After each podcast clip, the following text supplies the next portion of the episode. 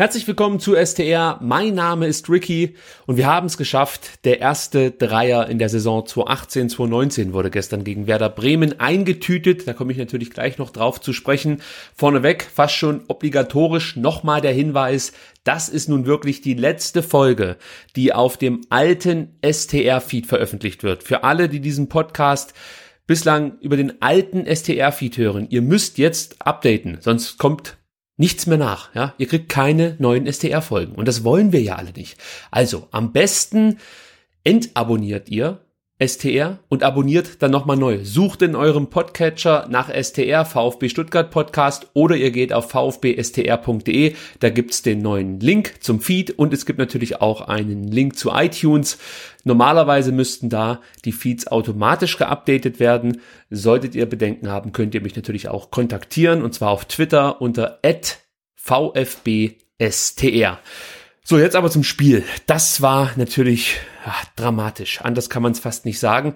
Für mich begann das Drama eigentlich schon mehrere Stunden vor dem Spiel.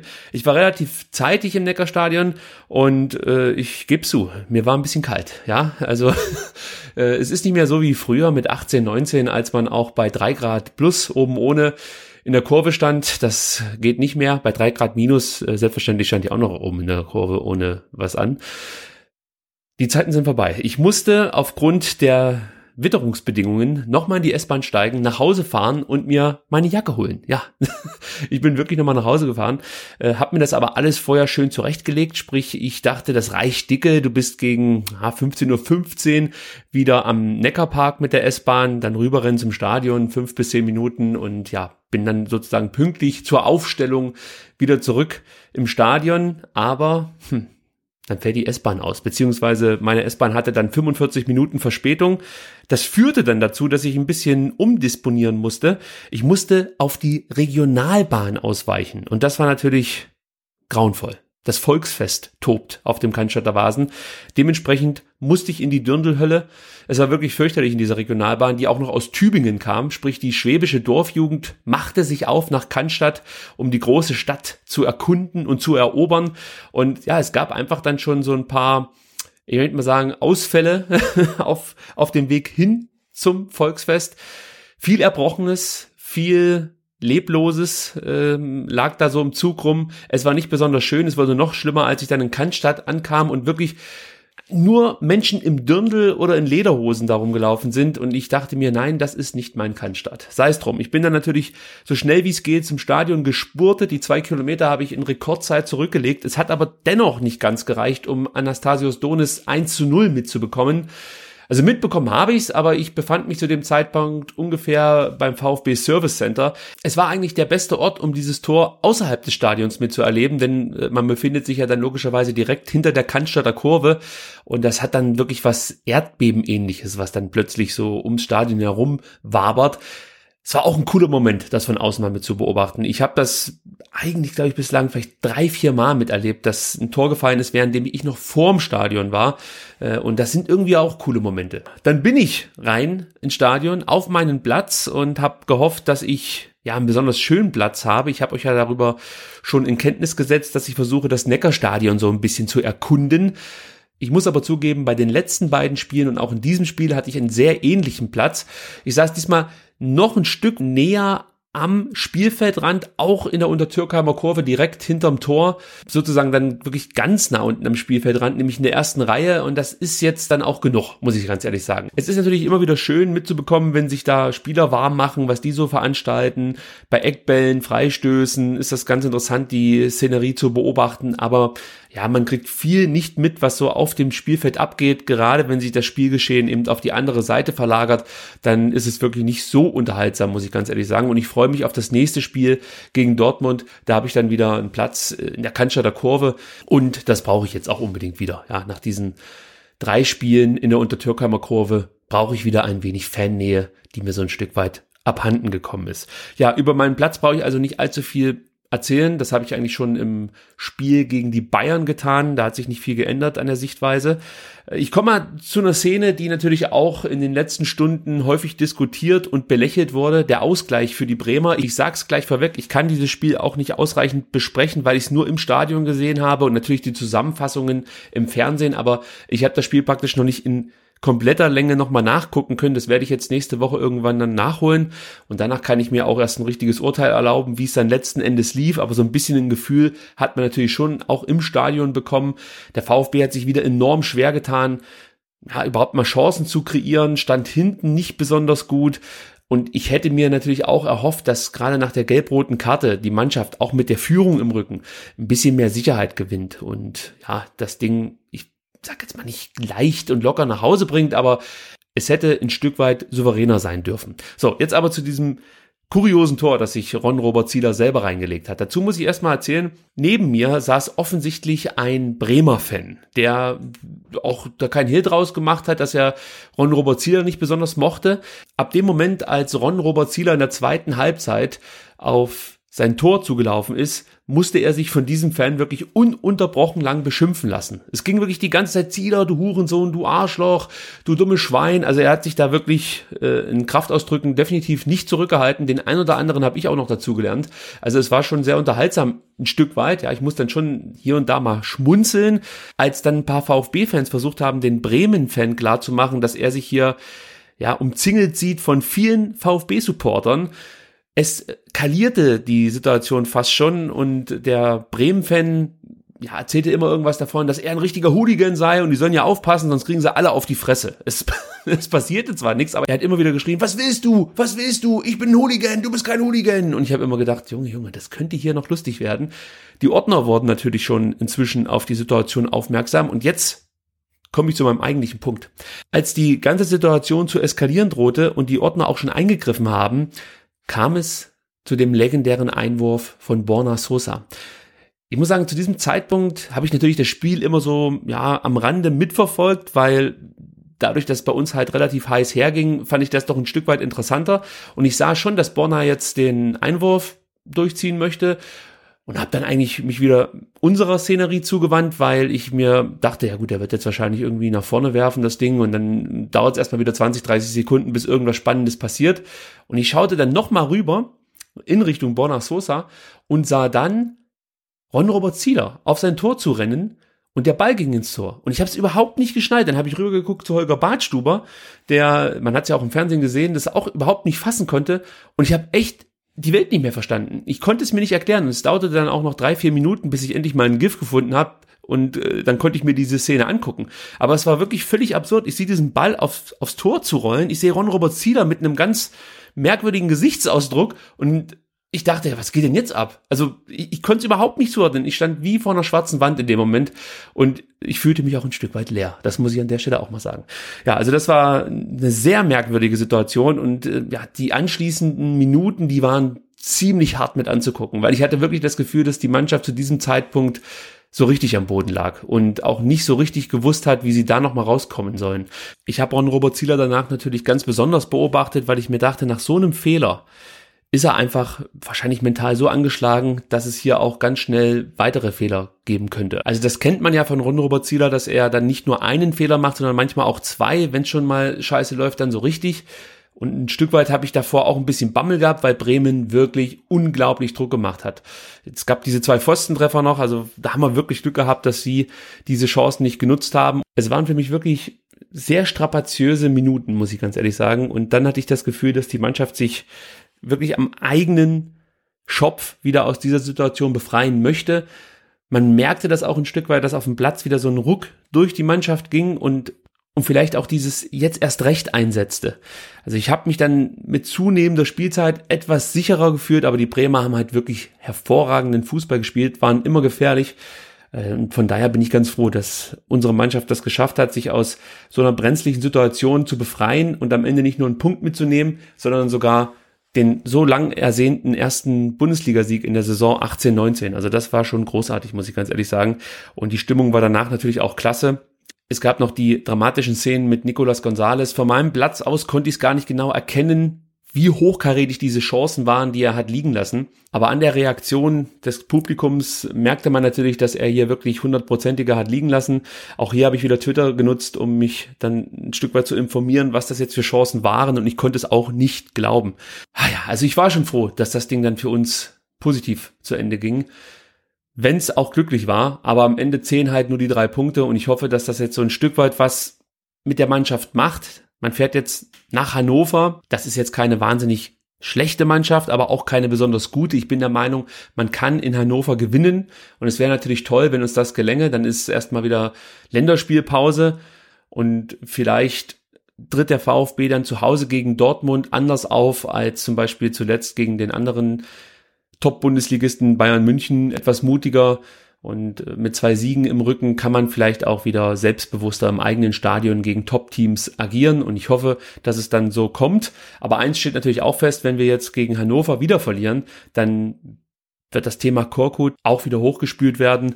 Und für Korkut wäre dann das Spiel gegen Dortmund wahrscheinlich sowas wie sein ganz persönliches Endspiel. Also das könnte ich mir schon vorstellen, dass es dazu kommt, sollten wir in Hannover verlieren. Also ich bin gespannt. Das wird interessant nächste Woche in Niedersachsen. Ja, was will ich noch zu dem Spiel sagen? Vielleicht das noch. Ich fand es beeindruckend, wie die Cannstatter Kurve Nico Gonzales wieder aufgebaut hat. Der lag ja wirklich am Boden, hat geweint, musste getröstet werden von den Fans und natürlich auch von seinen Mitspielern. Und das war toll. Es war einfach großartig, dass die Kurve versucht hat, Gonzales wieder aufzubauen, nochmal in die Kurve gerufen hat, ihn unterstützt hat. Das fand ich schon, ja, vor einem Dreivierteljahr beeindruckend, als Shadrach Alkodo in der letzten Minute gegen Bayern den Elfmeter verschossen hat. Auch da war die Kurve sofort da, hat den jungen Mann unterstützt. Das ist ganz, ganz wichtig und ich glaube, das wird dieser Spieler so schnell auch nicht vergessen. Überhaupt, ich habe Nico Gonzalez beim Warmmachen beobachtet. Der ist so mit Herzblut bei der Sache. Also ich habe selten einen Spieler beim Warmachen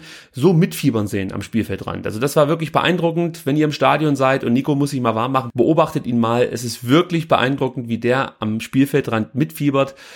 Und ich glaube, dass er sich hier sehr, sehr wohl fühlt und wie gesagt, den Fans das auch nicht vergessen wird.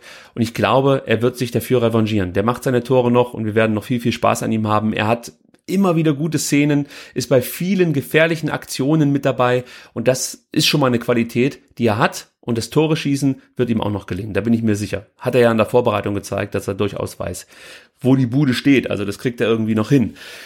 Bevor ich die Sendung zumache, möchte ich noch mal ganz kurz das Thema Taifun Korkut ansprechen.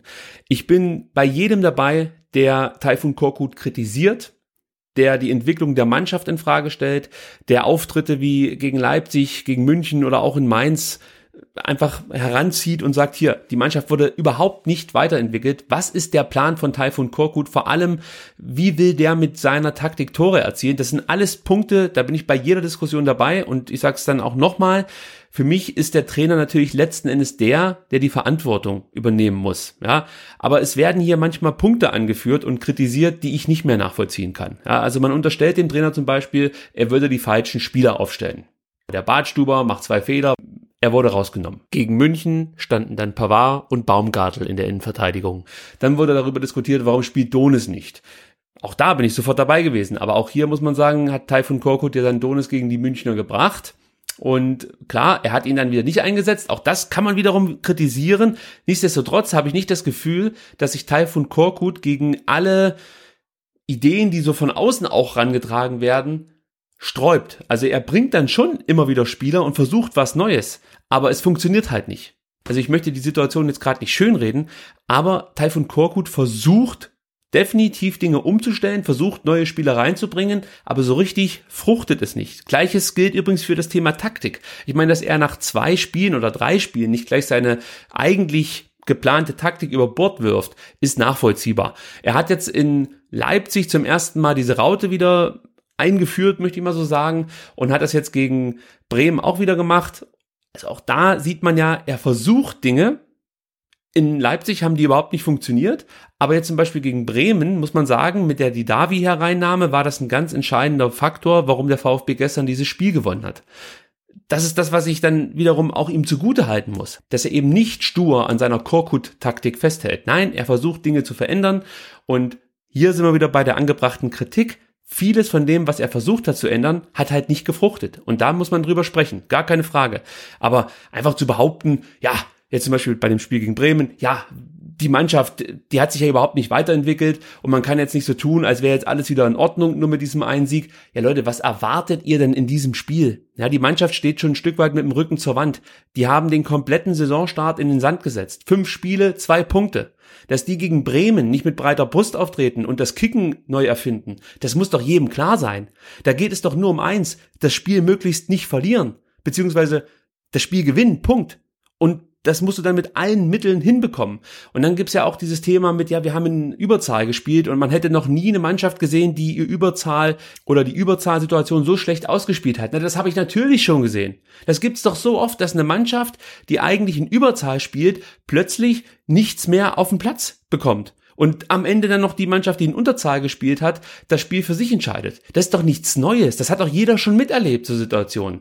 Ja, natürlich kann man das kritisieren. Und natürlich kann man dann vielleicht fragen, ja, muss man da vielleicht nicht den einen oder anderen Spieler rausnehmen und dafür, was weiß ich, wen bringen. Das kann man alles diskutieren. Aber man muss so ein Dreckspiel vielleicht mal fressen und am Ende gewinnen, um danach wieder sich weiterzuentwickeln. Aber ich kann doch nach fünf Spielen, in denen ich gerade mal zwei Punkte geholt habe, und wenn ich das DFB-Pokalspiel mit dazu zähle, sind es sogar sechs Spiele, nicht erwarten, dass die Mannschaft da frisch und frei aufspielt. Die scheißen sich in die Hosen, weil sie wissen, sie stehen schon mit dem Rücken zur Wand.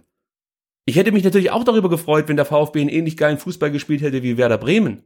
Nur wenn ich danach mit einer 2-1-Niederlage nach Hause gehen muss, ja, dann hat's mir halt auch nichts gebracht. Von daher fand ich das völlig in Ordnung, was wir da gesehen haben. Wir haben eine Mannschaft gesehen, die sich gegen die Niederlage gestemmt hat. Die hat schwer gehabt, die hat nicht gut gespielt, die Mannschaft, aber sie haben mit allem dagegen gehalten, was sie eben momentan haben. Mehr ist es dann jetzt nicht.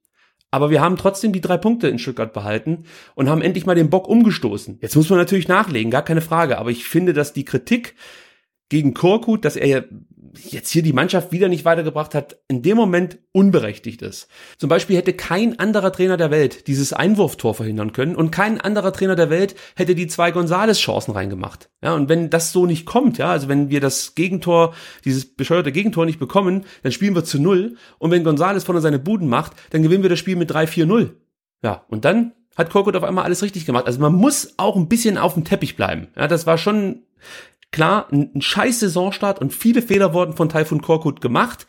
Er versucht jetzt momentan neue Dinge, er probiert Spieler auf neuen Positionen, er verändert seine Taktik, das muss man ihm zugute halten. Da sind Prozesse jetzt in Gang gesetzt worden, die brauchen vielleicht auch noch ein bisschen, bis die sich dann festigen, aber man muss einem Trainer auch die Möglichkeit geben, nach fünf Spielen noch etwas ändern zu können und kann nicht gleich sagen, ja, das ist alles scheiße weg, der muss weg hier, der nächste muss her. Du schmeißt damit ein komplettes Jahr wieder weg oder von mir ist ein Dreivierteljahr. Wir haben die Ära Wolf schon in die Tonne gekloppt und jetzt haben wir halt mit Korkut einen neuen Trainer, den schmeißen wir auch gleich wieder raus nach vier oder fünf nicht ganz so tollen Spielen. Ja, auch ich bin nicht zufrieden, wie das auf dem Platz momentan aussieht. Aber die Lösung ist selten den Trainer einfach zu entlassen. Weil ich habe das letzte Woche schon gesagt, was glaubt ihr denn, wer da kommt? Da kommt doch kein sonst was weiß ich für mega geiler Trainer um die Ecke und rettet plötzlich einen VfB und wir spielen in drei Jahren plötzlich in der Champions League. Das können wir uns abschminken. Bisschen Vernunft muss man schon behalten lassen. Und manchmal habe ich das Gefühl, dass da auch viele, ich weiß nicht, ein persönliches Problem fast schon mit Taifun Korkut haben. Also das finde ich teilweise absurd. Dann gab es ja auch noch die zwei Verletzungen Aogo und Donis, Donis wahrscheinlich sogar bis Dezember raus, Muskelbündelriss, das sieht nicht gut aus. Da lese ich danach, ja, was macht der Korkut im Training? Was ist da los? Warum haben wir plötzlich muskuläre Verletzungen? Ey, also erstens mal gibt es auch bei deutlich besseren Trainern muskuläre Verletzungen. Zweitens ist Tassos Donis schon immer ein Spieler gewesen, der etwas verletzungsanfälliger ist. Ja, also es gab halt schon genügend muskuläre Probleme bei Tassos Donis in der Zeit, als er beim VfB gespielt hat. Oder überhaupt Verletzungssorgen um diesen Spieler, auch davor schon. Also kann man vielleicht auch sagen, okay, es ist ein Spieler, der sich häufiger mal verletzt, damit muss man leben. Wir haben auch Mediziner, wir haben Masseure, die ein Stück weit darauf achten, wie Spieler im Training gefordert werden und wie man dann vielleicht auch Spieler einsetzen kann oder eben nicht einsetzen kann. Also da möchte ich die medizinische Abteilung eher in die Pflicht nehmen als den Trainer. Also das ist das ist für mich völlig absurd, dass Taifun Korkut wirklich dann auch jetzt hier plötzlich für die Verletzungen verantwortlich gemacht wird. Äh, kann ich ich sag's nochmal, einfach nicht nachvollziehen. Ja, und ich kann gerade so weitermachen. Es gab da noch so Tweets, die ich gelesen habe, Bremen hätte total scheiße gespielt und das ist fast schon peinlich, dass der VfB äh, dann noch so Probleme bekommt gegen diese Bremer, die ja so schlecht gespielt haben. Also aus meiner Sicht hat Bremen wirklich ein mega gutes Spiel abgeliefert Und wir haben einfach Glück gehabt, dass die ihre Chancen nicht genutzt haben, beziehungsweise dass wir einen guten linken Pfosten hatten. Ja, ansonsten hätte das Spiel natürlich auch anders kippen können und, und wir hätten das Ding 1 zu 3 verlieren können. Also die Bremer haben aus meiner Sicht nicht schlecht gespielt, ganz im Gegenteil, die haben sehr, sehr gut gespielt und es hat viel Kraft erfordert, dieses Spiel zu gewinnen, die Bremer niederzuringen. Und das sollte man in so einer Situation aus meiner Sicht eher in den Vordergrund stellen, als mögliche taktische Defizite, spielerische Defizite. Ich möchte sehen, dass sich die Mannschaft spielerisch, taktisch weiterentwickelt, dass Spieler besser werden. Das möchte ich alles sehen.